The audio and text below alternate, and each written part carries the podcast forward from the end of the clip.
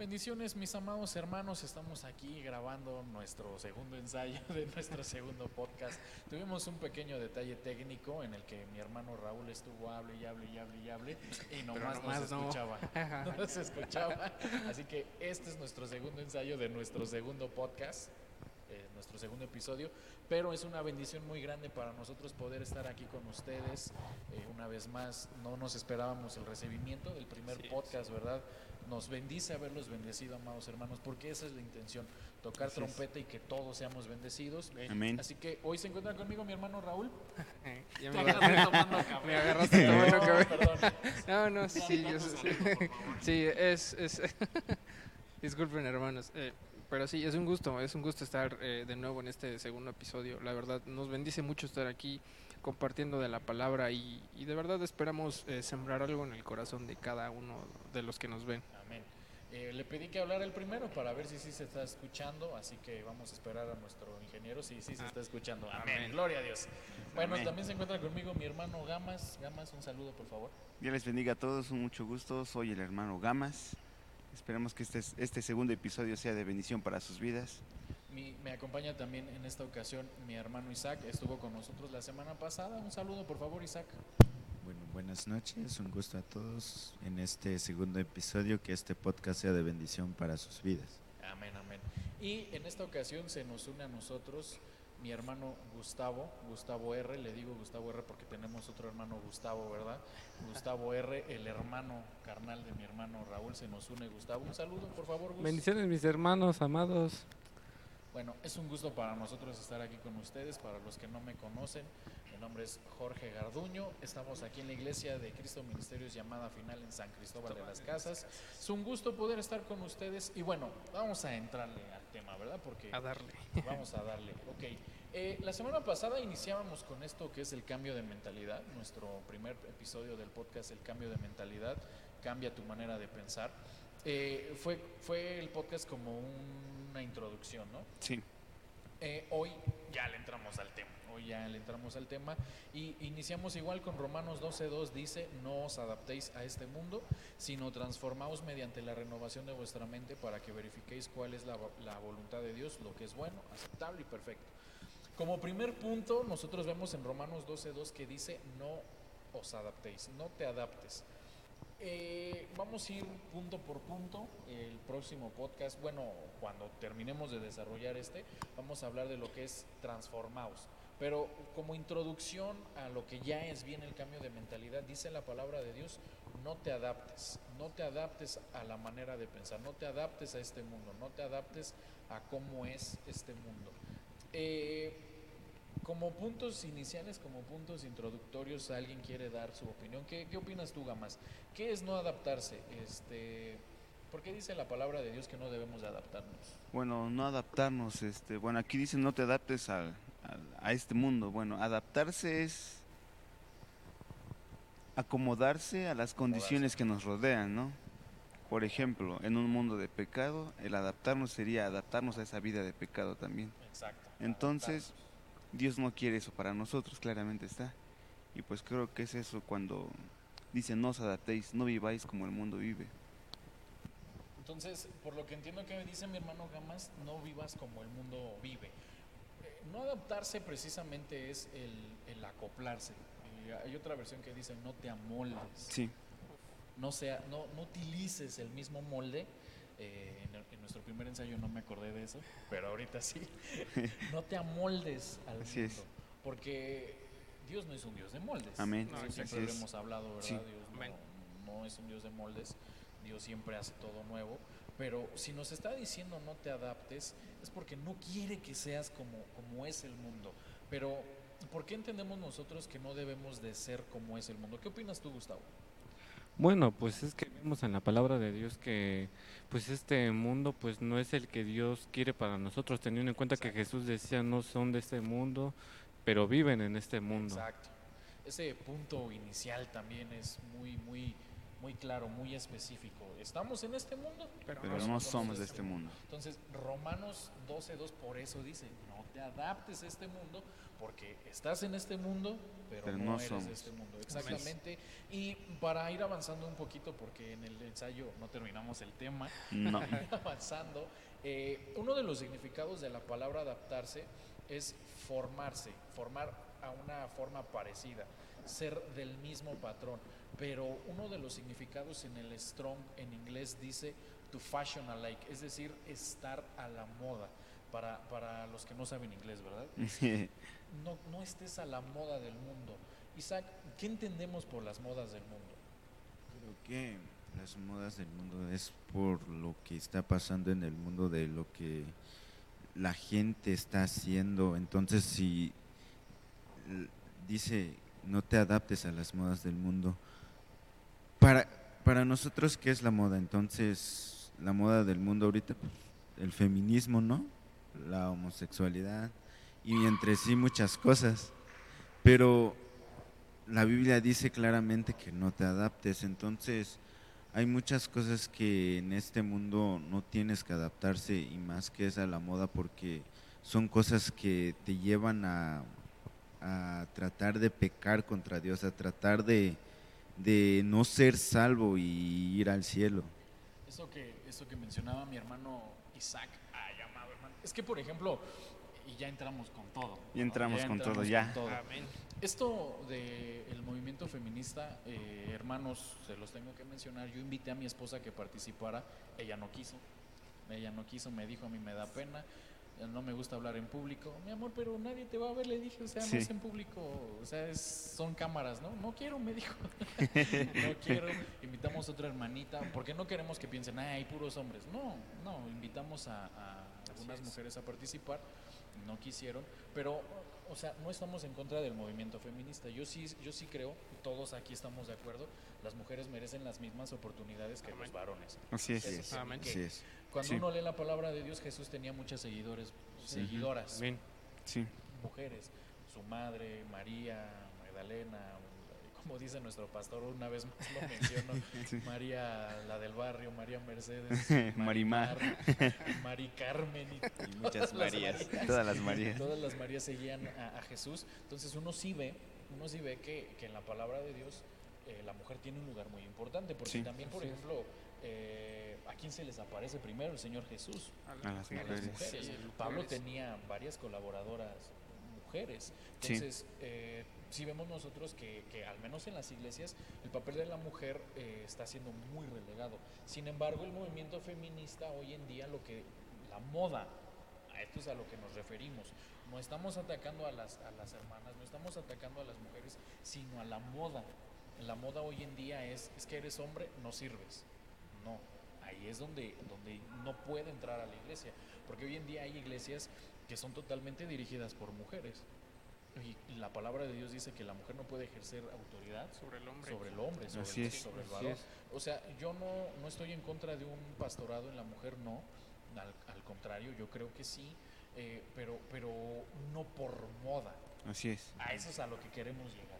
Porque la palabra de Dios enseña es, no sigas las modas del mundo. Así es. Porque decía mi hermano Gus, en su punto inicial decía, porque estamos en este mundo, pero no, somos de este mundo. Entonces, no sigas las modas. No, no debemos de seguir la moda del feminismo por, por, por moda, válgame la redundancia.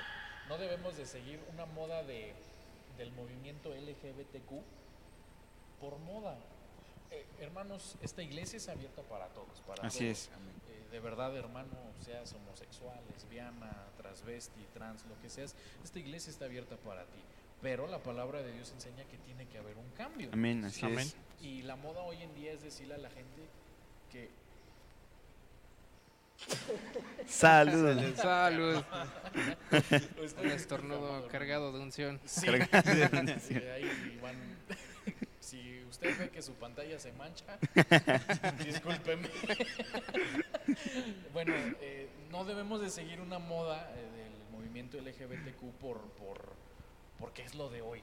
Sí. Porque dice la palabra de Dios en Apocalipsis que Dios le dice a la iglesia, sal de Babilonia. Babilonia. Babilonia, ¿qué representa para nosotros? La confusión. La confusión, exactamente, la confusión. Porque, porque hoy en día estamos confundiendo iglesias genuinas puestas por Dios por iglesias que siguen modas. Así es. Sí, algo que, algo que a mí me llama la atención es que, y, y la verdad no quiero ser, no quiero ser grosero, no quiero ser este, No, no queremos ser no, no queremos ser groseros, pero, pero aquí, aquí en San Cristóbal, eh, hay muchas iglesias, ¿no? Muchísimas iglesias. sí. Pero, ajá, es- diría que es un bastión de las iglesias, ¿no? exacto. De hecho, ¿qué? En esta misma colonia, ¿cuántas Eh, iglesias hay? Sí, ¿Como ¿cuántas? cuatro o cinco? Eh, claro, no, hay- no hay nada de malo en tener iglesias, ¿no? Pero ¿cómo saber yo que realmente es de Dios, no? Uf, esa, esa pregunta. ¿Tú, ¿Tú qué opinas, Gus? Antes de que yo dé mi opinión, ¿tú qué opinas, Gus? ¿Cómo sé yo que una iglesia la puso Dios? Pues dice Deuteronomio, es- busque el lugar que yo haya escogido, porque ahí, ese ent- punto.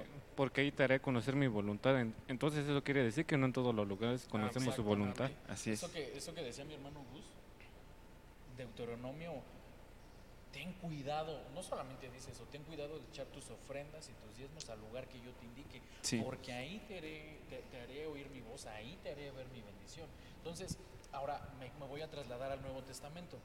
Dice la palabra de Dios que Jesús visitó muchas casas, pero Sí. una, una era su casa, dice la palabra de Dios. Y Jesús estando en su casa, dice la palabra que, si no me equivoco, es donde rompen el techo y bajan. Ah, a- sí, sí, sí, Esa Sí. era su casa. O sea, a lo mejor usted me diga, "No, era su casa literal, pero, pero esta iglesia será la casa de Dios que él considere llamada final en San Cristóbal de las Casas, es mi casa.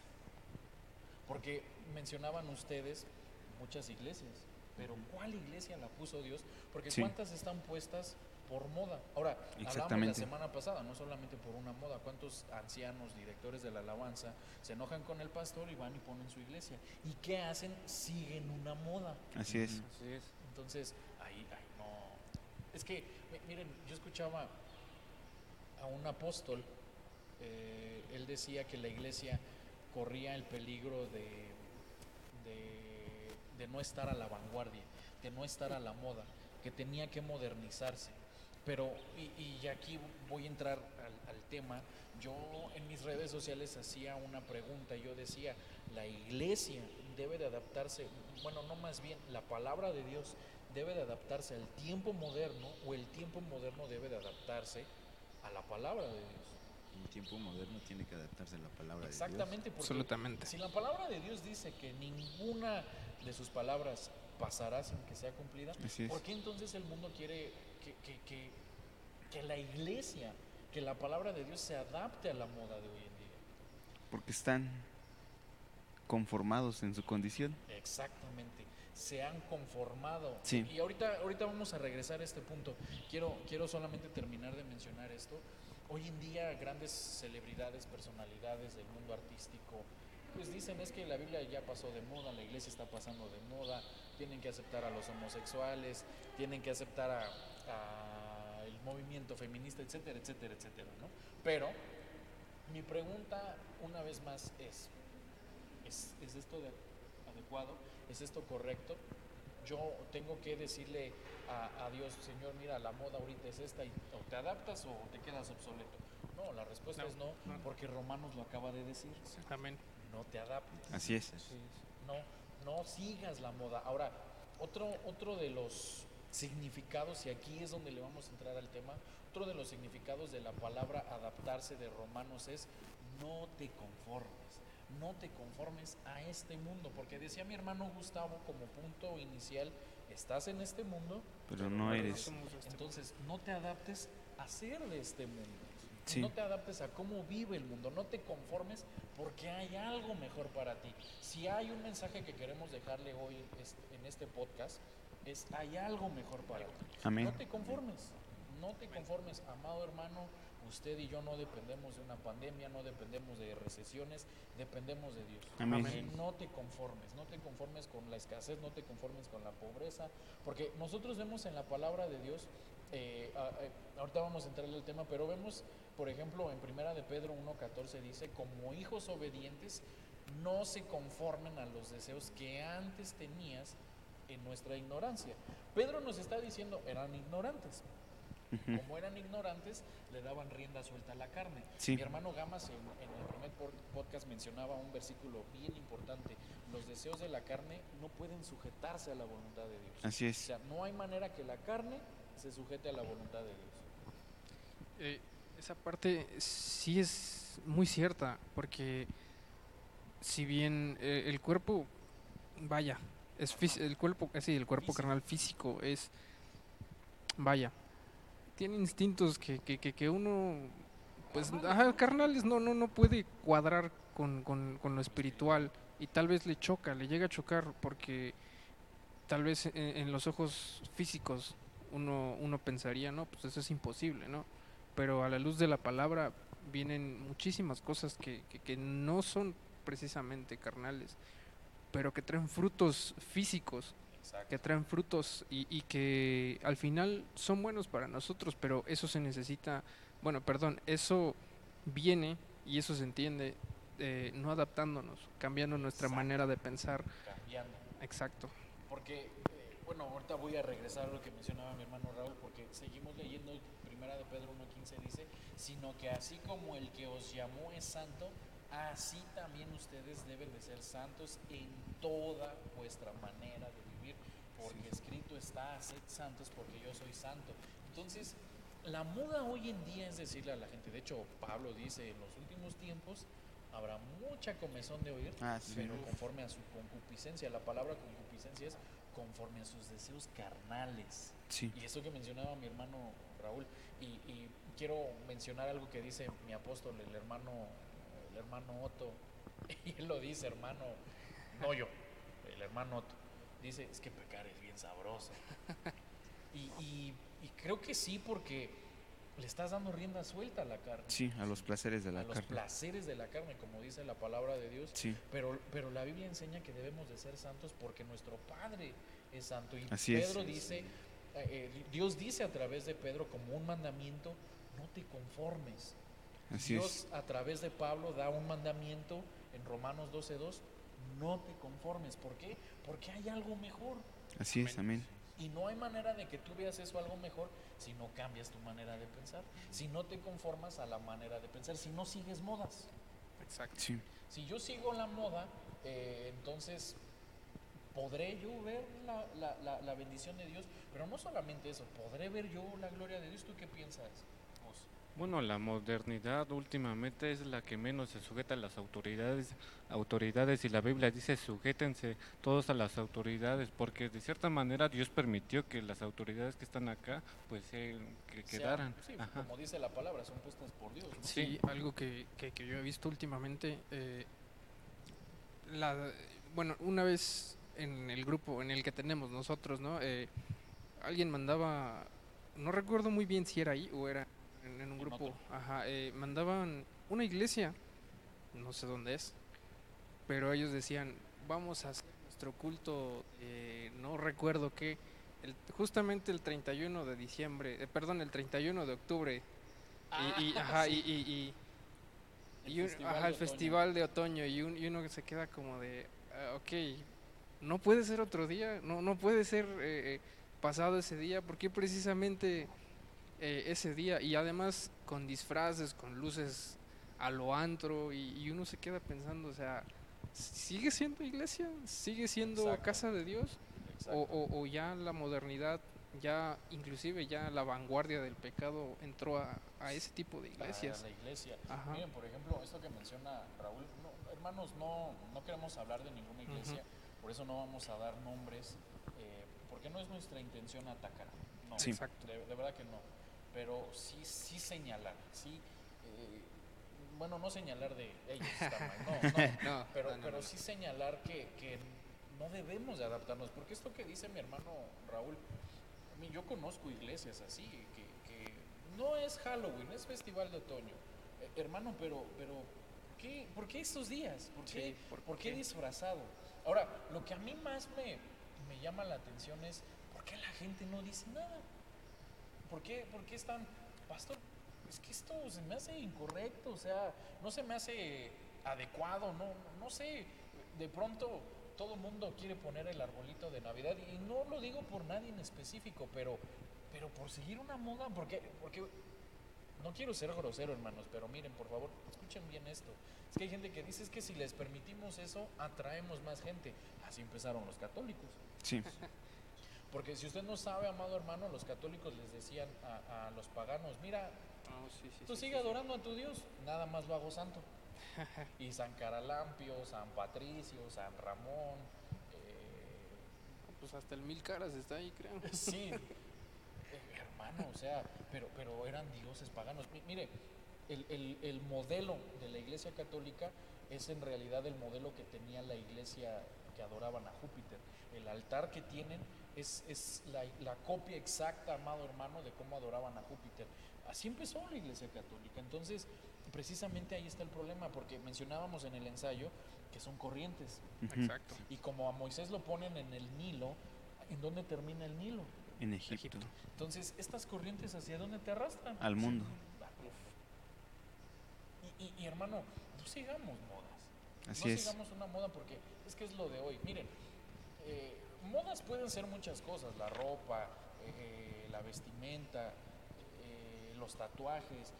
De pronto se puso de moda que el pastor diga, tatúate si quieres, ¿no? Ándale. Eh, píntate el cabello si quieres. Hermano, no lo hagas por moda. Si tú a mí me dices, me quiero tatuar porque se me antoja, pues, yo- yo te puedo decir lo que la Biblia dice, pero si ya lo quieres hacer, pero por terrible. moda, ahí es donde yo digo hay un problema. Sí, Sí. porque por, si lo hacen por moda se vuelven esclavos de la moda. Exactamente, exactamente, nos hacemos esclavos de la moda.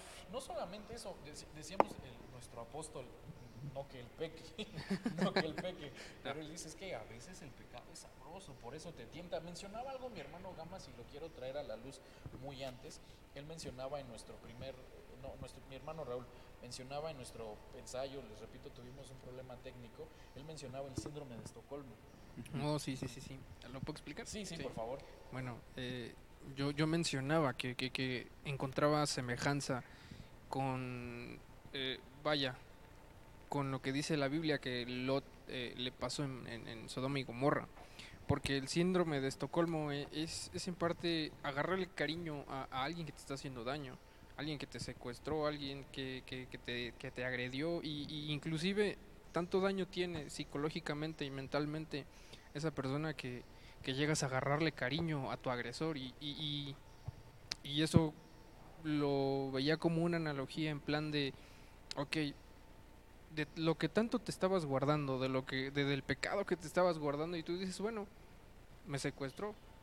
eh, y al final el pecado pues sí termina siendo Sabroso. termina siendo sabroso porque porque el pecado es, es como dice el apóstol sí sí a lo mejor sí porque dice la Biblia que son los placeres de la carne Exacto, Sí. Ajá. rienda suelta Ajá. al placer de la carne. y Sí, al mucho. final terminas terminas con una adicción del pecado en el cual ya no puedes salir y dices bueno estoy bien no pasa nada Es que eso, eso, y, y me acordaba yo precisamente de esto porque yo decía, entonces básicamente el pecado te secuestra. Ujú. Sí. O sea, te- te- y, y mencionaba también mi hermano, mi hermano Gus en nuestro ensayo, es que dice Romanos que, que se adaptan y se conforman. Es decir, se adaptan al pecado y después se conforman con pecar. Entonces, Sí. el pecado te secuestra y después te encariñas Te encariñas. del pecado. Que es lo más terrible. Es, es que eso es lo Sí. peor de todo, porque hay gente que, pastor, es que me encanta echar trago, me, me encanta tener amante. Miren, hermanos, aquí en la iglesia, un hermano vino, no vamos a mencionar nombres, un hermano vino y le dijo a nuestro pastor, pastor, me voy a ir a la otra iglesia, porque en aquella iglesia a mí no me predican que esté mal tener amante. Aquí tú predicas contra tener amante. Mi, mi esposa, ahí estaba la esposa, mi esposa sabe que tengo amante y no me dice nada. Entonces, eh, dice en la palabra de Dios que la luz vino al mundo, pero el mundo amó más sus tinieblas. Jesús Sí. dijo, yo soy la luz de este mundo. Así es. Entonces, ¿qué significa esto? Que, que Jesús vino a este mundo, pero el mundo prefirió seguir en sus pecados. Es decir, sí me gusta ir a la iglesia, pero amo más echar trago. algo que dice el libro de Proverbios eh, que cuando le da consejo, cuando da consejos dice hijo mío eh, aléjate de los que hacen el mal porque ellos y lo decía en el podcast pasado que ellos no descansan y también entregan su sueño a cambio de, de- de- de- de pecado. No duermen no, no duermen no tienen descanso. exacto ¿Tú, ¿Tú qué opinas, Isaac? Eh, precisamente mencionando esto, eh, el pecado te secuestra y te hace que te enamores básicamente terrible. de pecar o, o no es así. ¿Tú, tú, qué- tú qué opinas? Bueno, creo que un ejemplo de la Biblia es que dice que Israel se acostumbró a Egipto. Cuando Dios quiso sacarlos para poder darles algo mejor, ellos querían regresar a Egipto. Se acostumbraron tanto al mundo que no querían salir de ahí. Básicamente se encariñaron. Se encariñaron. Entonces, eh, por lo que menciona, por lo que mencionan ustedes dos, eh, se adaptaron, se conformaron Sí. a, a vivir en pecado. Eh, ¿tú, tú, tú, ¿Tú qué opinas, Gustavo, eh, respecto a todo esto? También como el pueblo de Somoda, Sodoma y Gomorra se había acostumbrado y ya veía mal o que la gente se acostara con hombres y hombres, mujeres y mujeres, ya veían bien, no veían No mal. veían mal. Ajá. Ay, es que, es que, hermano, e- es que precisamente, miren, me, me acabo de acordar justo ahorita, Deuteronomio dice, cuando Dios le da eh, instrucciones a Moisés de cómo van a conquistar la tierra prometida, Dios le dice a Moisés, a Moisés, vas a destruir a todos los reyes, A todos. pero vas a ir poco a poco. Así es. Y le dice, no hagas tregua con ninguno, con ninguno, le dice, a todos los destruyes. Y entonces viene Josué, porque ya sabemos que Josué es el que mete al pueblo a la conquista. Sí. Viene Josué, conquistan Jericó, pero de pronto viene, si no me equivoco, ¿Cómo se llama? Madián. Jai. Ay, No, pare. eh, La- la, Ah. este, no, no, no, no, no. Disculpen nuestra mala memoria. Que es este, bueno, dice la palabra de Dios, Jericó era una de las ciudades más grandes, una de las ciudades, eh, una de las áreas, porque eh, en lo que encontramos precisamente quién es, eh, permítame explicarle por qué le digo esto. Cada uno de los de 31 reyes son áreas de nuestra vida, Sí. áreas que tenemos que ir derrotando para nosotros poder ver la tierra prometida, para nosotros poder ver las promesas de Dios. Cuando Dios le dice a Moisés, tienes que destruirlas a todas, es decir, tienes que destruir todas las áreas de tu vida, no puedes dejar ninguna, no hagas pacto con ninguna tierra. Entonces, primero Los gabaonitas. los gabaonitas, exactamente, los gabaonitas. Israel destruye a Jericó, pero viene Gabaón. Viene Gabaón, una nación más chica. Sí. Entonces, ¿qué hace Josué? Este, tregua con ellos porque ellos llegan engañándolos. Exacto, ah, eso es a lo que voy, precisamente lo que mencionaban ustedes en cuanto al el secuestro del pecado. Haces un pacto con un área chiquita de tu vida. Mira, por ejemplo, a lo mejor peleas contra el adulterio, pero no contra la mentira. Ajá. Te adaptas a mentir porque dices, es que el adulterio es un pecado enorme, pero la mentira es chiquita. Pero, pero delante de Dios, Es Pecado es pecado. pecado es pecado. Creo que- Como dice creo la que- Biblia, el que se hace transgresor de. No, el que. sí, el que se hace. Bueno, parafraseando, la Biblia uno, dice: el que hace hace transgresor del de mandamiento de toda la ley se hace transgresor. Y Sí. hoy hablaba nuestro pastor de, de, de Sansón, que guardaba medias la ley. Exactamente. Y, y- y- Exacto. Porque no tomaba, pero fue a tocar el león muerto. exacto. Sí. Yo me imagino esa misma situación. Exacto. Porque, hermano, no, no te conformes. No te Así es. conformes. Destruye todas las áreas de tu vida. Sí, quería argumentar Sí. algo, porque cuando un, e- un ejemplo es el rey David, cuando él um, hace el caso de Urias Eteo que pues lo mandan a matar, pero, pero eh, al él acostarse con la mujer de Urias Eteo, pues lo transmite a su a su hijo. Ajá. Y Salomón da un pecado peor que el de su padre. Oh, sí. Eh, eh, miren, esto, esto que menciona Hermano, si usted no pelea contra las áreas de su vida, esas áreas se les van a incrementar. Eh, permítanme que no se nos olvide esto, pónganle ahí tantito ojo a esto que estamos hablando de, porque, porque entonces mejor entremos, mejor entremos al tema. Y miren, Primera de Reyes 17, 12 dice, pero porque vemos en la palabra de Dios que, que la gente se adapta a ciertas cosas, ¿no? Dice Primera de Reyes 17, 12, pero ella respondió, vive el Señor tu Dios, que no tengo pan, solo tengo un puñado de harina en la tinaja y un poco de aceite en la vasija, y estoy recogiendo unos trozos de leña para entrar, prepararlo para mí, para mi hijo, para que comamos y nos muramos. Ok, hay gente que se adapta a la pobreza. Esta mujer se había adaptado de tal manera que le dice a, a Elías, no tengo, y como no tengo, nos vamos a morir. Entonces, eh, cuando, cuando la gente se adapta a la pobreza, mi, mi- mi- hermano Isaac en el ensayo hacía un, un un apunte muy importante porque él decía, muchas veces son nuestros padres los que nos transmiten el adaptarnos a la pobreza. ¿Qué opinas tú, Isaac? ¿Por qué, por qué la gente se, se adapta a la pobreza? Mencionabas tú a los padres, pero ¿quieres volver a mencionar algo, por favor? Bueno, eh, lo que decía en el ensayo pasado, pues decía que a veces, como nosotros como hijos, al ver a nuestros padres estando, pues, en la, en la pobreza, ¿no?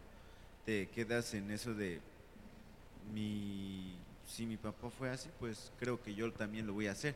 Y lo decía, y lo decía que el pastor decía que un hermano le dijo que su abuelo fue pobre, que su padre fue pobre, sus hijos van a ser pobres. Entonces, te, aparte de que te atas, te acostumbras y te adaptas a ser pobre cuando la Biblia enseña que el Señor eh, em, se empobreció para enriquecernos. Y decía que también pues eh, bendeciré el fruto de tus manos. Entonces, y aquí va un punto de la mentalidad también, no cambias tu mentalidad a decir, tengo un Señor que me, lo da todo y es, y es poderoso, pero por una mente, creo que lo decíamos en el anterior pasado, en el, en el, ante, en el podcast, antes, eh, una mente embotada en donde, exacto, exacto, una mente donde no entiende en realidad la palabra. Eso, eso que, dice mi hermano Isaac, eh, de este hermano es muy cierto, creo que también lo mencioné en el podcast pasado, eh, nuestro pastor lo ha predicado mucho. Este hermano le dijo a nuestro pastor, mi padre fue pobre, mi abuelo fue pobre, por eso yo soy pobre, mis hijos son pobres y mis nietos van a ser pobres. Hermano, no, no se adapte porque estábamos mencionando que Dios te dice, no te conformes porque hay algo mejor para ti. Mi hermano, eh, creo que es Jeremías. Jeremías, sí, este, que yo, yo, yo sé los planes que tengo para ti, planes de bendición y... Bueno, recuerdo una versión que dice, yo sé los pensamientos que tengo acerca de ti. Si el Señor sabe a qué nos quiere llevar, cosas de bendición, cosas de bien para nuestra vida, pero depende de nosotros el creerlo y el querer vivirlo. Exacto, porque también eh, bueno, no me quiero adelantar, pero uno de los puntos que vamos a tocar un poquito más adelante es el de la forma de hablar. Sí. Hay gente que se, que se adapta a la manera de hablar del mundo. Y, decíamos en el ensayo que, que, en nuestra boca hay poder. Así es. Y muchas veces la gente en pobreza es que no puedo, es que no tengo, no salgo de la deuda y es puro no y no y no. Dice nuestro apóstol, el apóstol Otto, es que utilizas tu fe pero para lo negativo. Porque tienes tanta fe que te la pasas diciendo, es que no puedo. Y, como, como no pasa, es que ya sabía. sí, algo, algo que, bueno, algo que es común entre, entre la gente es, es, eso, ser negativo. Algo que me he dado cuenta es, es, es vaya, siempre es, es decir, eh, no puedo, no, no, no, sé hacer esto, o, o es que creo que, bueno, cuando, cuando te pasa algo o cuando tienes una situación, creo que lo primero que pasa por nuestra mente es, es lo, lo, lo, malo que va a pasar. En vez de decir, Dios me puede levantar. Ajá, exacto. Lo que y, ajá, exacto. Y sin saber lo que temíamos, eso nos viene. Pero, pero es que, bueno, una cosa es que yo lo piense y otra cosa es que yo lo externe. Sí. Porque cuando tú lo externas, en tu boca hay poder. Sí. Dice la palabra de Dios que en tu boca está el poder para dar la vida y, la, muerte. Eh, mencionabas también algo del fuego. sí, dice este. Mirad cómo se quema el bosque con tan pequeño fuego. parafraseando lo que dice la Biblia, sí. Precisamente lo, menciono porque te atas.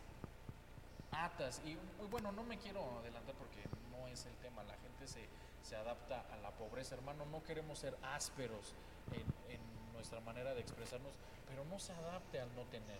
Porque decía, decía Isaac, cuando vemos a nuestros padres que no tienen, pensamos que es normal. Y, quiero llevarlos a esto. Abraham saca a Agar y a, Isaac, válgame la expresión, ¿verdad? Saca, de hecho mi hermano Isaac mencionaba esto en el ensayo, pero tuvimos problemas técnicos. Este, mi hermano Isaac mencionaba esto. Abraham saca a Isaac, de, perdón, a, a Ismael y a Agar de, la, al desierto, les da pan y agua, pero se les acaba el pan y el agua, ¿y qué hace Agar? se pone a llorar. Se pone a llorar, ¿verdad? Pero, pero, pero mencionábamos que Ismael, ¿qué hace? Le clama a Dios. Le clama, a Dios. Y, porque si, si, Ismael sigue el ejemplo de Agar, se muere. Se, muere, se muere. Pero como Ismael aprende de Abraham, sí. Ismael dice, tengo que clamarle a Dios porque si no aquí nos vamos a morir. Sí. Quería argumentar algo porque se conforman ellos con lo poco que tienen. Sí, así como en el ejemplo de Elías que le dice a la mujer que no tenía nada más, pero Elías le dice, dame primero de comer y luego le dice, tráeme vasijas. Y hasta que ella dijo, solo tengo estas, Dios pone el límite hasta ese momento donde tú digas, y así como el joven que se le acercó y le dijo a Jesús, solo tengo estos pescados y peces, Dios lo multiplicó. Eso, porque la mujer de las vasijas es Eliseo. Eh, Elías es con esta mujer y la otra mujer le dice a Eliseo, pero, pero ese punto, miren hermanos, eran, eran discípulos y eran apóstoles. Y un chavo, un chavo llega con Jesús y le dice, yo tengo estos pescados y estos peces. ¿Tenía más fe el muchacho? Oh, sí. Sí. Porque, porque ¿qué, dice Tomás? No, ni con 300 denarios. O sea, no, no hay manera de darles de comer. Pero ¿qué dice el muchacho? Con esto se... Con esto, sí. Sí. Sí, porque suponiendo, el muchacho escuchó, ah, Jesús necesita tanto. No tengo mucho, pero esto es lo que tengo. Es que con ese poco, es que precisamente es, es como el ejemplo de, del, grano, de, la semilla de la mostaza, tan chiquita, tan chiquita, pero no necesitas más que ese poquito y Dios hace explotar. Sí, exacto. Porque Jesús que dice, si tuvieras fe como el grano de mostaza, pedirías a los montes, pásate de aquí a allá. Me, me acuerdo de un chiste, una viejita tenía que ir a la iglesia y ah. tenía que cruzar un monte si, si ella cruzaba el monte llegaba en 10 minutos, pero como tenía que rodear el monte se tardaba como 3 horas. Entonces un día decide orarle al monte y hazte un lado. La palabra de Dios dice, y cierra los ojos, y la palabra de Dios dice que si yo te digo que te hagas un lado, te vas a hacer un lado. Hazte un lado porque tengo que pasar. Y cuando abre los ojos, ahí sigue el monte y dice, ah, ya sabía. Así como. Ese es el detalle de muchos porque dicen, eh, ya sabía que iba a pasar desde un principio. ¿No creíste? Ah. A pesar de que de, a pesar de que confesaban para fe, por así decirlo. Pero, desde que lo concibieron, sí había otra cosa. Sí, son palabras vanas. Sí. Entonces, eh, hermano, eh, también mi hermano Isaac, precisamente en el ensayo, perdóname que, te use Isaac, pero, pero es que fue un muy buen apunte. Mi hermano Isaac precisamente mencionaba a Isaac. Eh, que, Dios le dice en tiempo de, escasez, siembra y cosechó. ¿Quieres explicar lo que decía, Isaac, por favor? Sí, eh, decía que ah, eh, en el tiempo de Isaac, cuando cosechó, era el tiempo de escasez, pero Isaac no se conformó a decir, es tiempo de escasez, no creo que salga la cosecha, ¿no? Exacto. Pero no, él no se conformó a eso él se conformó a lo que Dios le dijo. Y, Isaac sembró y multiplicó su cosecha el ciento por uno. Entonces vemos que mientras tú confías en el Señor y tu fe está puesta en el Señor y no te conformas a lo que está en el mundo lo que o lo que tu mente te diga, tu, la, la bendición de Dios va a estar ahí y lo vas a ver. Miren, esto, esto que menciona mi hermano Isaac precisamente me, llama demasiado la atención, porque dice Génesis 26, 12, dice, y sembró Isaac en aquella tierra y cosechó aquel año al ciento por uno, es decir, que todo lo que sembró lo cosechó, no perdió nada. Y el Señor lo bendijo, pero, pero miren, me encanta, me encanta de verdad como dice el verso 13, y el hombre se enriqueció. Hay una versión que dice, y llegó a ser riquísimo. Hermano amado, jamás, eh, eh, no sé si usted lo ha vuelto a ver, pero yo solo en, este versículo, es Génesis 26, 3, es más, déjeme ver si encuentro la, versión, pues para que vean que no le miento, amado hermano, o sea, porque aquí no queremos mentirle, aquí queremos hablarle lo que es la palabra de Dios. Amén. Déjenme entrar aquí a mis demás versiones. Dice, dice, la versión del jubileo del 2000 dice, y el varón se engrandeció. Eh, dice, la versión inter, interdin, dimensional, esas de, varias denominaciones. Así Isaac fue enriquecido cada vez más hasta que llegó a ser muy rico. La versión de la Comisión Episcopal del 2011 dice, y el hombre prosperó y creció continuamente. Dice la versión de la Biblia al día, día a día Isaac fue adquiriendo bienes hasta que llegó a ser muy rico. La versión internacional dice, Isaac acumuló riquezas hasta que llegó a ser muy rico. Ay, ¿Qué versiones? ¿Qué la versiones? Biblia de Jerusalén. La Biblia de La Jerusalén. Biblia de Jerusalén. Ah, Dice, Sí, léelo por favor. dice, Biblia de Jerusalén, 1975, Génesis capítulo 26, versículo 13. Y el hombre se enriquecía, se iba enriqueciendo más y más hasta que se hizo riquísimo. Ah, vea, o sea, ¿cuándo más ve usted en la Biblia que la Biblia diga era riquísimo? Pocas veces. Pocas Si es que nada. O sea, es que, híjole, o sea, eso que mencionaba mi hermano, mi hermano Isaac, gracias Gus por encontrar el versículo, es que a veces a mí se me va amado. Eh, pero eso que mencionaba mi hermano Isaac, no se conformó, no se conformó al desierto, hermano, usted y yo no, por eso se lo decía, usted y yo no dependemos de pandemias, no dependemos de recesiones, usted depende de Dios. Y mire, dice la palabra de Dios, dice la palabra de Dios que Dios le dice a, a Abraham, porque hay hambre en los tiempos de Abraham.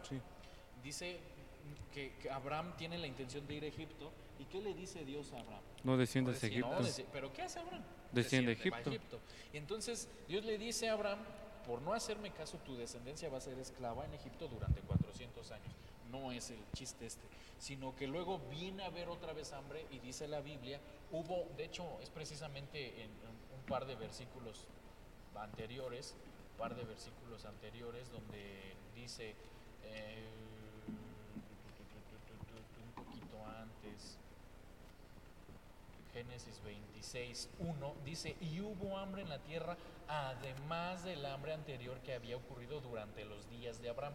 Es decir, que no había acabado en la escasez que había habido en los días de su padre Abraham. Viene todavía una segunda escasez. Y, y, hermano, es que es básicamente lo que estamos pasando. O sea, hubo escasez por la pandemia y luego hay Sí. recesión. Ajá. Es, es Sí, exacto. exactamente el mismo ejemplo. Figura y ¿qué le sombra. dice? Sí, ¿qué le dice Dios a, a Isaac? No desciendas, no cometas el error de tu jefe. ¿Y, y Isaac qué hace? Obedece a Dios. Y mire, dice, pe- pero, pero hermano, el, segundo, el, el verso 14. No, no es el verso 14, es... ah, Sí, es el verso 14. Dice, tenía rebaños, vacadas, mucha servidumbre y esto, esto me encanta. Los filisteos le tenían envidia. Hermano, hay cristianos que dicen, es que mira cómo vive el narco. Mira cómo vive el pollero. Eh, Sí. Para los que no saben, el pollero no es el que vende pollos, sino el que cruza, el que cruza indocumentados, el pollote básicamente. Aquí, aquí Sí. Cristóbal es el pollero. Vayan a pensar que tiene de malo vender pollitos Sí, rostizados, sí, de verdad. no, hermano. Pero, pero debería de ser al revés. Debería de ser que, que el narco diga, mira cómo viven los hijos de Dios. Así es, Porque usted y yo no dependemos de las circunstancias del mundo. así es. Y creo que ahí te das cuenta que en realidad Isaac no estaba adaptado a la, a la pobreza. Exacto. No estaba adaptado a decir, creo que no me va a ir bien. Y lo que decías, lo que decías Jorge, este, de que a veces nosotros por ver casas de narcos nos queremos adaptar a ese mundo de decir quiero tener eso lo que tengo y te adaptas a querer hacer lo que ellos hacen también. Yo quisiera agregar que, que, que sí, hay, hay gente que, que dice eso, que dice, ay, cómo quisiera ser Como el narco. como el narco, Sí. los coches que, que tienen, lo, lo- todas esas riquezas, ¿no? Pero a fin de cuentas, ¿realmente será que lo disfrutan? ¿Será que realmente lo disfrutan? El, libro de Proverbios dice, dice, eh, yo amo a los que me aman y me hallan los que temprano me buscan y las riquezas y la honra están conmigo y riquezas duraderas. Es que, wow. Eso, eso, hermano, por eso dice la Biblia, buscad primeramente el reino de Dios. Así es. Porque, porque en el Señor están riquezas duraderas. Amén. Antes que nada, algo que me impresiona de Isaac, que confía más que su padre, porque si Abraham era el padre de la fe, y, y dice la palabra de Dios que Abraham era amigo de Dios por confiar. La fe Abraham, Es que es, el punto, o sea, decía, decía mi hermano Isaac, y esto que menciona mi hermano Gustavo lo refuerza mucho, decía mi hermano Isaac, es que muchas veces por seguir el ejemplo, ejemplo de nuestros padres, y esto que menciona mi hermano Gus me hace recordarme en el ensayo que no salió mal. les mencionaba yo a ustedes de dos jóvenes, unos gemelos, que es un, es un ejemplo que a mí siempre lo platico con mi esposa. Es un ejemplo, no es algo eclesiástico porque es un experimento que hace un psicólogo. Eh, nacen unos gemelos, sus padres son drogadictos, eh, borrachos, abusan de los, de los niños, eh, la mamá los golpeaba, abusaba de ellos, siempre estaba drogada, siempre tomaba, el papá los llegó a violar porque pues lamentablemente por estar drogado y borracho pues, se le olvidaba que eran sus hijos, ¿no? Entonces uno de los jóvenes, cuando pasan muchos años, entra y sale de la cárcel, ahora él es también borracho, ahora también él es drogadicto, tiene una familia, también abusa de sus hijos, y cuando le pregunta el psicólogo por qué lo haces, ¿qué creen que ustedes que respondió este, este joven? Por el ejemplo de sus padres. Por el ejemplo de los padres. Pero cuando le preguntan al otro hermano, el otro hermano es abogado, es exitoso, es millonario aparte de todo. Y cuando le pregunta el, psicólogo, ¿tú, ¿tú por qué decidiste salir adelante? ¿Cuál creen que fue su respuesta? No querer ser como ellos. Por el ejemplo de los padres. Entonces todo está acá. El cambio de mentalidad. Porque, miren, eh, estábamos y, para ir avanzando, Génesis 6.5 dice, y el Señor vio que era mucha la maldad de los hombres en la tierra y que toda intención de los pensamientos de su corazón era solo hacer siempre el mal. Es decir, que hay gente que se adapta a una vida de pecado.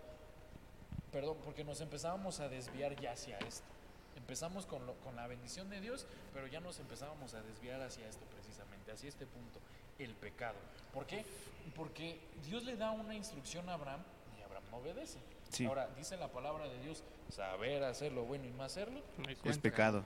Abraham sabía que tenía que obedecer a su padre, pero como decía mi hermano Gus, Isaac por, por ver el ejemplo de su padre dice no.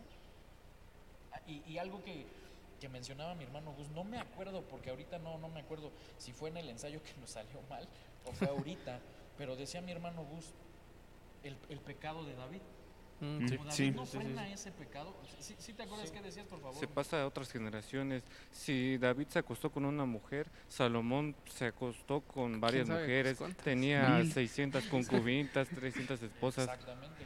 Y, a esto es a lo que lo quiero llevar. De hecho, creo que fue en el ensayo, porque le dije, ¿cómo no mencionaste esto antes? Porque nos da media hora para hablar, ¿verdad? Eh, es este punto, porque miren, miren hermanos, Abraham miente, porque le dice a Sara, mm. miente, di que eres mi hermana. En, teoría, sí, pero, pero su relación no era de hermanos, era de esposa. Así es. Y luego, ¿qué sucede? Isaac comete el mismo error. Sí. Porque ¿qué le dice a, ¿cómo se llama? A Raquel. Raquel, sí, Raquel. Le dice a Raquel, miente, di que eres mi mm, hermana con Abimelech. Sí, sí, cierto, sí. Y, el mismo ejemplo. Pero como no se frenó ese pecado, ¿qué sucede después? Viene, Jacob y ¿qué hace? Un engaño todavía mayor. Le, lo engaña a su padre diciéndole que es Esaú. Y, y como, como Jacob no frena ese pecado, ¿qué sucede? La consecuencia cayó sobre sus hijos. Porque, porque ¿qué, ¿qué, pasa? Vienen, vienen 11 de sus hijos y le dicen, una bestia mató a tu, sí.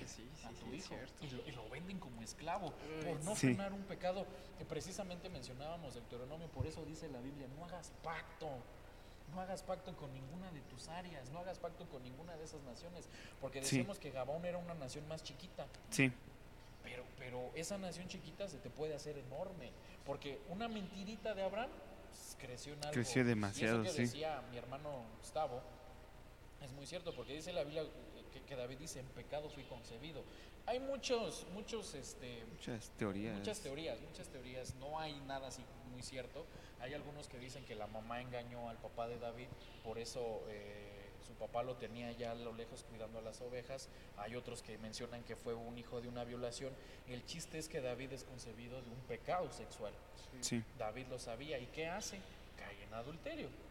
Ahora, él, este Gustavo mencionaba el, pecado de Salomón, 300 esposas y 600, concubinas. concubinas. Amado hermano, si con una esposa a veces uno dice, ¡ja, su mecha! Pero bueno, pero, pero no, no solamente es el ejemplo de Salomón, me, me creo que es Tamar, la hija, la hija de David, dice mm, la, palabra que, uno de sus hijos se enamora de su hermana. Ah, sí. ¿Y qué, qué, pasa con esta, con esta historia? ¿Se acuerdan? Absalón me parece, ¿no? Bueno, dice la Biblia que, el este hermano se enamora tanto que la viola. Que la viola, sí. Y cuando Absalón se entera, ¿qué pasa? Lo, mata. Pero, pero por no frenar un pecado, precisamente, déjenme regresarme a, a Deuteronomio, no hagas pacto con ninguna nación, no hagas pacto con ninguna área de tu vida.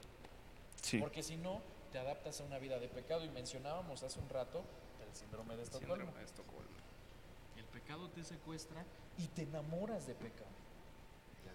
Te adaptas. Te adaptas. Porque decía, decía mi hermano Gustavo en el ensayo, Romanos dice que se adaptan y se conforman. Son, son dos palabras. Se adaptan al pecado y después ya se conforman con ser pecadores. O sea, no buscan algo mejor, no buscan salir de ese pecado. Amado hermano, no se conforme, no se conforme con pecar, no se conforme con mentir. Er, er, er, mire, Dios le dice a Abraham, sal de, tu, de, tu, de la casa de tu padre, de, tu parentela y de tu tierra. Ahí hay un cambio de mentalidad. Dios le está diciendo, no te conformes con ser como tu padre, no te conformes con ser como tu familia, no te conformes con ser como los de tu tierra. Ahora, menciono esto porque ¿cuántos padres, cuántos hijos dicen, ah, yo salí igualito a mi jefe? Bueno, para la droga, para vender, para, para... No, amado hermano. ¿Y cuánta gente dice, ay, es que yo soy Garduño y el apellido Garduño? No, amado hermano. Sí. No, no, no. Perdóneme que se lo diga, pero usted y yo no debemos de conformarnos con un nombre terrenal, con un apellido terrenal, porque, porque nuestro apellido debe de ser hijo de Dios. Amén. Amén. Que, que cuando el Padre venga y diga, este es un verdadero hijo mío. Sí, así es.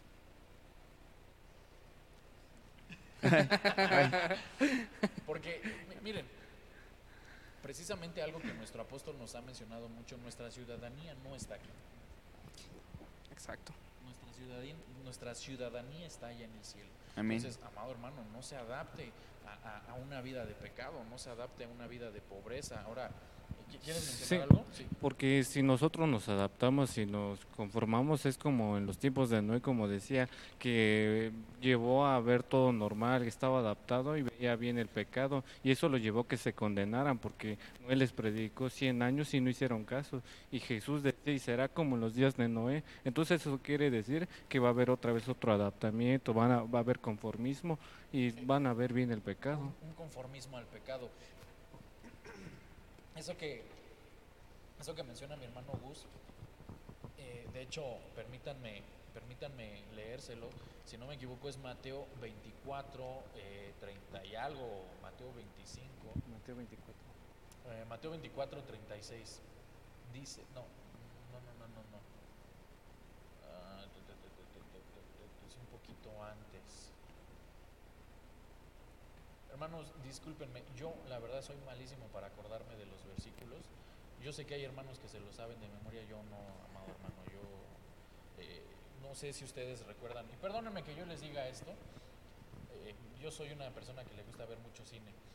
Me recuerdo de una película que se llama Intensamente. Mm, sí. Este de las emociones.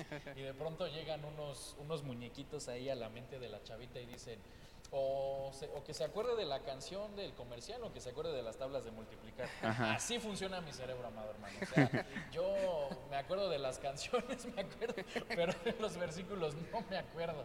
De, plano no me acuerdo. Ya, ya lo encontraron de casualidad. Ah, aquí está, Mateo 24, 37. Sí, sí era 30 y algo, ¿ya vieron? Sí era 30 y algo. Porque como en los días de Noé, así será la venida del Hijo del Hombre, pues en aquellos días, antes del diluvio, estaban comiendo y bebiendo, casándose y dándose en matrimonio. Pero, pero dice el verso 39 en la versión de las Américas, que es la que estoy leyendo, y no comprendieron, no comprendieron. Pero, pero permítanme eh, leerles otras versiones, porque es muy importante. Dice, por ejemplo, la versión Reina Valera, no entendieron hasta que vino el diluvio La versión del jubileo del 2000 dice, no conocieron hasta que vino el diluvio. Pero hay otra versión, la versión igual de esta palabra que me cuesta un tanto trabajo, la versión inter, interdenominacional, esa, de varias denominaciones. Dice, no llegaron a sospechar, o sea, ni siquiera sospechaban de que Noé tuviera razón. pero, pero no solamente eso, la versión Kadosh dice, y ellos no sabían lo que estaba pasando hasta que vino el diluvio. Pero ¿cuánto tiempo estuvo predicando Noé sobre el diluvio? Unos 100 años. Exactamente, 100 años. Y, la versión palabra de Dios para todos dice, como ellos no sabían qué iba a pasar, vino el diluvio y los arrastró a todos. No sabían qué iba a pasar. No, me digan que no sabían qué iba a pasar. Porque Noé lo predicó 100 años. Sí, sí, sí, exacto. Sí o no, o sea, hermano, cuando Cristo venga, es que yo no entendía, no, se estuvo predicando dos mil años. Sí. El Hijo del Hombre iba a regresar. Así que Tenías que guardarte, que tenías que consagrarte. Hermano, por eso no se adapte una vida de pecado. Mire, hay una versión, hay una versión, eh, ¿cuál versión? Es que, perdóneme, amado hermano, tengo tantas versiones que, y lo peor de todo es que repetidas. Eh, la versión Dios habla hoy dice, pero cuando menos lo esperaban, vino el diluvio. Así va a ser la venida de porque dice, dice Pablo, para muchos va a ser como ladrón en la noche. Sí. Pero son para los que no están en vela. Exacto. Y, precisamente por eso dice, pero cuando menos lo esperaban, amado hermano, no se duerman, no se duerman, porque hay una versión, no, no me acuerdo, si me acuerdo cuáles se las, se las digo, pero hay una versión que dice, ignoraban ignoraban que venía el diluvio, pero no de ignorar, de, no saber, sino que ignoraron a Noé, porque Noé predicó 100 años, pero decidieron ignorarlo. Y a eso es a lo que lo, llevo, lo, quiero llevar. No podemos ignorar la palabra de Dios. Así es. Y luego se conformaron porque todo, todo el mundo piensa que van a poder cambiar su vida de pecado en poco tiempo, pero si, si Noé predicando 100 años, no ese pueblo no pudo cambiar su manera de ser, ¿qué nos garantiza que nosotros sí podemos cambiar nuestra manera de ser en este tiempo? De hecho, Apocalipsis 22 dice, el que se consagra, consagra. Conságrese más. Sí. Pero el que peca, ya, o sea, siga pecando. Y dice la Biblia, si el justo con dificultad se salva, ¿qué será del impío y el pecador? Ese, sí. punto. Si el justo con dificultad se salva, amado hermano, mire, o sea, honestamente, pregúntele usted si está ahí con su familia, pregúntele, oye, ¿qué tan justo serás? Porque si el justo con dificultad se salva, usted y yo, amado hermano, que la neta, la neta, somos unos pecadorazos. Sí. Es que, es que mucha gente, mucha gente está ciertamente vendada. O bueno, o, como, como tú dices, no, no, no quiero ofender, pero... Ignoran. ignoran, exacto. Ignoran el mensaje. ¿cuántos, ¿Cuántos por una mala enseñanza solo llegan a sentarse y dicen, ok, solo llego a sentarme. Y listo. Y listo, yo sé que... Con eso cumplo. Como, como tú decías, yo, yo me niego a, creer en un Dios que no sea misericordioso, creo que lo dijiste tú, no me acuerdo quién lo sí, dijo. porque hoy en día sí, son los pastores. Ajá, me niego a creer en un Dios que, que, no me va a salvar, eh, porque Dios, yo creo que ve la intención de mi corazón, sí, o sea, pero y tú, y, y, y, y qué hay con lo demás, qué hay con consagrarse, qué hay con buscar de Dios. Yo creo que hay que cambiar esa parte de la mente para, para entender. Mencionaba mi hermano Gus en el ensayo, eh, todo, todo, es por una mala interpretación de la palabra. Y precisamente me acuerdo de esto para ir cerrando porque se nos fue el tiempo otra vez. Otra vez. Otra vez se nos fue el tiempo y no terminamos. Hermano, no llegamos ni a la mitad de nuestro tema, esa es la verdad. Está pesado. Este, pero pero permítame, para ir cerrando nuestros, nuestros puntos, eh, eh, mencionaba mi hermano Gus, eh, todo es por la interpretación de la palabra. Ahora, la gente piensa, y no quiero hablar mal de nadie, de verdad, hermanos, si usted conoce a alguien así, no lo digo por esa persona, pero es por una enseñanza católica. Hay pastores que predican que tienes 30 segundos, cuando te mueres tienes 30 segundos para decirle al Señor, perdóname, y te vas al cielo. Pero eso es enseñanza católica, no lo dice la palabra de Dios. Sí, nada. Si tú no te guardas, si tú no te arrepientes, sí, o sea, eh, eh, hermano, no tienes 30 segundos, tienes toda una vida para consagrarte. Sí. Ahora, Es que hay pastores que dicen, me niego a creer en un Dios que me va a mandar al infierno. Hermano, Dios no nos manda al infierno. Pero la... es usted. Nosotros. porque eh, mencionaba mi hermano Gamas, y quiero repetirlo, mencionaba mi hermano Gamas en el primer podcast, tenemos el libre albedrío. Pero lo que la palabra de Dios nos enseña es que no existe el libre albedrío. Es decir, Dios te da solo dos opciones. Te pone en el monte de la decisión y te dice, tú puedes escoger la bendición o la maldición. ¿Me sigues o no, me, sigues? Y una vez que decides seguirle, se acabó tu libre albedrío. El ejemplo lo vemos con Jonás. Sí. Jonás le dice, ve a Nínive. ¿Y Jonás qué dice? No. no. no. quiero. Pero Dios qué le dice, Jonás, tú ya firmaste, eres mi siervo, órale, ve. Sí. ¿Sí o no? Eh, sí. Y estoy parafraseando a mi Señor, ¿verdad? Sí, porque, al final de cuentas, quería o no quería Jonás, al final fue. Exacto. Terminó yendo. Porque una vez que tú decides aceptar a Cristo en tu corazón, te vuelves esclavo de Dios. Sí, y algo que recalcar también, este, no es, no es ese esclavo para la mala manera, ¿no? Sí, para una buena Por una buena manera, es algo que también tenemos que entender. Exacto. Porque muchas iglesias, vaya, tienen ¿cómo se le llama esto? Uh, ¿Mal concepto? Un mal concepto de ser esclavo, no porque se aíslan totalmente del mundo. Exacto. Se aíslan porque dicen, no, no me puedo acercar a nadie porque... Y sacan a sus hijos de las escuelas, ¿no? Incluso, sí. Sí, pues, o sea, no es el caso. Porque dice Dios, este, Jesús cuando hace, ora por sus discípulos, este, sé que no los puedes quitar del mundo, pero no permitas que se contaminen. Exacto. Están en este mundo. Están en este mundo, pero, no, son, del mundo, sí. Exactamente. ¿Tú? Sí. Pero sí, la verdad sí, como decía mi hermano Gamas, porque la gente no entiende bien el concepto de ser esclavo de Cristo, pero aún así la Biblia marca que, o sea, ya no somos nosotros que vivimos, sino Cristo vive en nosotros, entonces la voluntad de Cristo debemos hacer y no la nuestra. Ahora también esto que quiero mencionar es, eres esclavo por amor. Por amor, así es, muy bien, amén. Tampoco es a la fuerza. Dios no obliga. Dios te dice, tú decides. Sí. Pero, pero te haces un esclavo por amor y quiero mencionar esto que mencionaba mi hermano Raúl, eh, el salmo o el proverbio.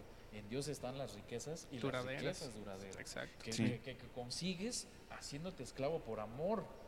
Así es. buscándolo, sirviéndole, pero tiene que haber este cambio de mentalidad porque permítame regresar porque tenemos que ir cerrando nuestros tiempos. No te adaptes. No. No te adaptes, no, te conformes porque hay algo mejor. Así es. Eh, eh, no te conformes a ser esclavo del pecado. Confórmate a ser esclavo de Dios. Amén, así es. Y, todo eso lleva lleva una un premio de satisfacción. Exacto. Un premio de bendición. Así es. Creo que Proverbios dice también que, que, el fin del pecado es amargo como el ajenjo, ¿no? Y, y a fin de cuentas, el, el, seguir la voluntad de Dios tiene una recompensa tan dulce que, que, que esta tierra, que, que, no como lo da esta tierra, no como el mundo la da, sino que algo más superior, algo mejor todavía. Exacto, eso, eso precisamente es, es con lo que queremos ir cerrando. Si queremos dejarle, pues otra vez no nos dio tiempo, amado hermano. Sí. Según dijimos, ahora sí, lo vamos a dar más rápido. salieron más cosas. Salieron más cosas, de hecho, salieron cosas que no salieron en el primer ensayo y es que así es la palabra de Dios. Así es. Da, da mucha tela para ir sacando, ¿verdad? Así es, amén. para ir sacando. Pero si hay algo que le queremos dejar en su, en su mente y en su corazón es, no se conforme, amado. Así es. No se conforme, busque mejorar, busque progresar, busque eh, no adaptarse a este mundo, porque Jesús le dice a sus discípulos, súbanse a la barca, y ellos se, se adaptaron a lo que vieron. Sí. Sí, claramente, eh, perdón. no se quisieron conformar, porque clamaron a Jesús. Sí, eso es cierto. pero, pero se adaptaron a la tormenta. dijeron, nos vamos a morir, pero por lo menos no se quisieron conformar, no se quedaron ahí, clamaron a Jesús. Ahora sí que ibas a decirme. Sí, este, igual, este, creo que igual ya para terminar, no quisiera comentar que el ejemplo de David. Eh, David llega y el pueblo de Israel está frente a un gran problema, Goliat. Goliat, Goliat dice con su palabra, este, los voy a destrozar. Bueno, parafraseando, ¿no? Eh, infundí el temor en el pueblo de Israel, sí. Y el pueblo de Israel se quedó parado. El, ejército de Israel se quedó, no avanzó. Se quedó pensando, no, si me acerco a este tipo me va a descalabrar. sí. me va a deshacer. Entonces, Israel se conformó, mejor no quedó nada, por temor. Se adaptó a las palabras de Goliat y se conformó. Se conformó por temor. Y cuando llega David, pues vemos que el caso es muy diferente. Sí, porque él venía adaptado Sí. Y, y, con la mentalidad de Dios está conmigo. Así es. Porque es que a mí me encanta quién es ese perro y circunciso, dice David. O sea, miren cómo veía David. O sea, yo sé que los judíos son muy despectivos, ¿verdad? Yo sé, sí. pero, pero lo veía como un perro. O sea, se le para y lo ve gigante, pero, pero a los ojos espirituales de David, David lo vio así porque le dijo, para mí eres un chucho. Hermano que nos ve de México, de cualquier otro país, aquí en San Cristóbal, al se le dice eres un chucho. Chucho se le dice. En la Ciudad de México, chucho se les dice a los Jesús. Sí. Bueno, eres un perro, para mí le dice David a, a Goliat. Sí, sí, sí. Entonces, eso, amado hermano, mire, que su, que su deuda usted la vea exactamente así. Porque mire, hay una predicación del hermano Otto que se llama ¿De qué tamaño es tu Dios? Está ahí en YouTube, búsquela, es una predicación que bendice mucho. Básicamente, parafraseando, resumiendo toda la predicación, el apóstol Otto dice, mi Dios, dice la palabra de Dios que Él tomó todas las aguas de, los mares en la palma de su mano. Así de grande es nuestro Dios. No hay deuda, no hay enfermedad, no hay problema que sea más grande que nuestro Dios. y cuando tenemos esta mentalidad, nos hacemos Davides. Así nos es. hacemos gibores, válgame la, expresión. Nos hacemos guerreros. Somos capaces de destruir a cualquier gigante, sea, sea un SIDA, sea un cáncer, sea una deuda de... Miren hermanos, eh, un hermano vino aquí a la iglesia y voy terminando con esto, un hermano vino aquí a la iglesia, le dijo a nuestro pastor, eh, justamente en, esto, en este tiempo muchos hermanos de esta iglesia se estaban yendo a Estados Unidos por deudas. Y decían, no, es que no, no, no tengo, no me alcanza, aquí no hay trabajo, me voy al gabacho porque allá se ganan dólares, ¿no? Pero, pero vino este hermano con nuestro pastor, todos los demás que se fueron no le preguntaron a nuestro pastor, se fueron, pero este hermano vino a hablar con nuestro pastor, este hermano debía 600 mil pesos, amado. Los demás debían menos. Pero este hermano vino a hablar con nuestro pastor y le dijo, pastor, no sé qué hacer, deme un consejo. Y, no es, mi, pastor le dijo, eh, ¿tú crees que Dios te puede bendecir? Yo lo creo. ¿A qué te dedicas? Solo sé talar árboles, solo tengo mi sierra. Con eso Dios te puede bendecir. A los tres meses vino el hermano y le dijo, ya nada más debo la mitad. Seis meses después le dijo, pagué todo. Gloria a Dios. Porque, hermano, usted no necesita de billetes verdes. Así es.